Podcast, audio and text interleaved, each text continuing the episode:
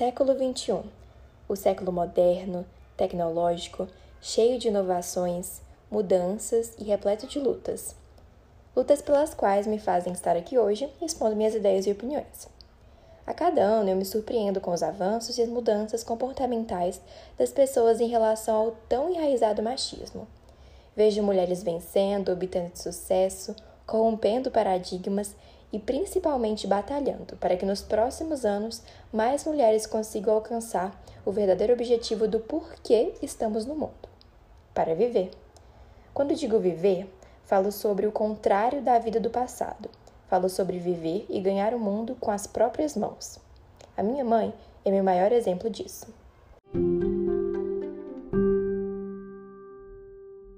Vamos à minha mãe. Ela sustenta nossa família sozinha, é inteligente e bem-sucedida. E assim quebra muitos paradigmas.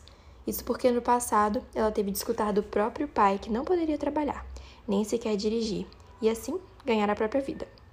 Isso sou estranho no século XXI, até porque estamos no século XXI. Como em um passado não tão distante, as pessoas poderiam pensar dessa forma. Acontece que a época em que vivemos é muito diferente. Ela é marcada por muitas conquistas da luta feminista, e por isso que cada vez mais a mulher tem seu lugar de fala, de trabalho e de tomar suas próprias decisões, sem nenhum tipo de julgamento da tradicional família brasileira. Porém, existe um porém.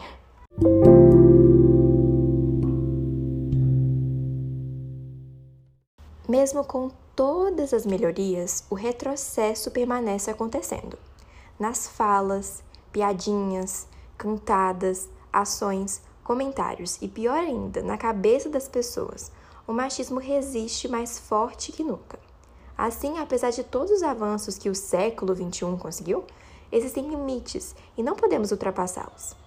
Essas barreiras são explicitadas com dados que me causam arrepios todas as vezes que assisto um telejornal.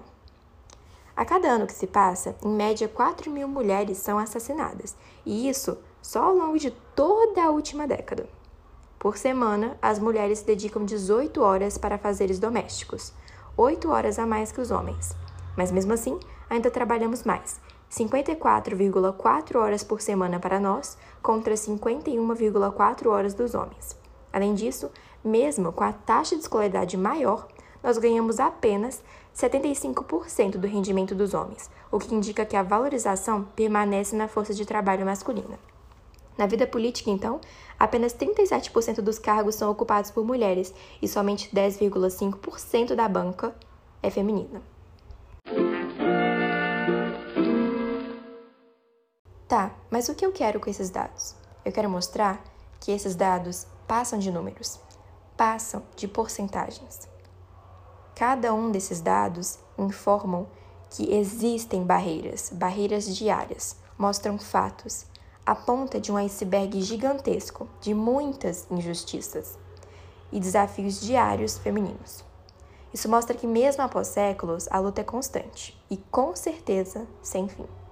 Por vezes na história do mundo, desvalorizaram nosso esforço, nosso trabalho, nossas capacidades e conhecimentos, nossos direitos e nossas decisões. Muitas precisaram morrer para que hoje nós pudéssemos estar onde estamos, mas ainda muitas morrem por simplesmente usufruirmos do que conquistamos. Não acho que seja questão de mérito, mas sim de direito.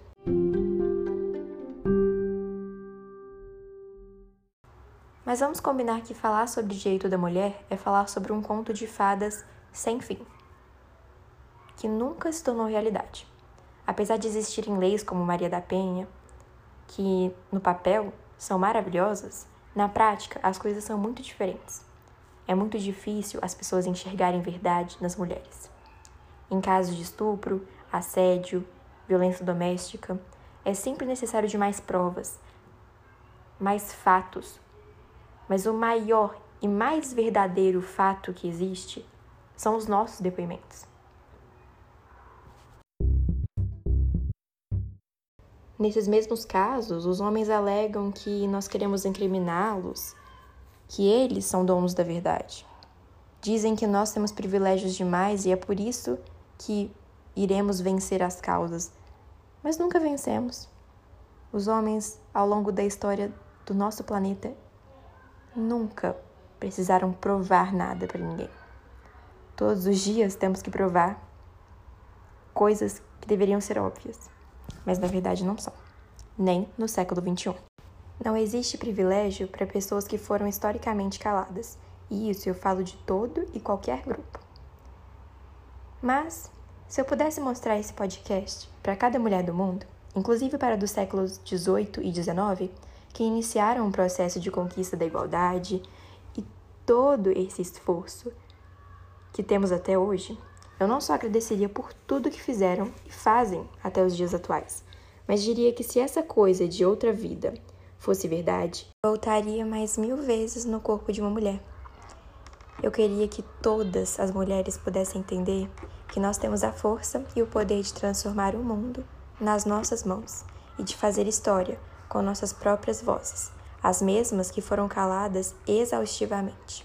Podemos mudar essa realidade. Não podemos parar. Até mesmo num século tão famoso pelas mudanças, nós temos que buscar mudanças permanentes.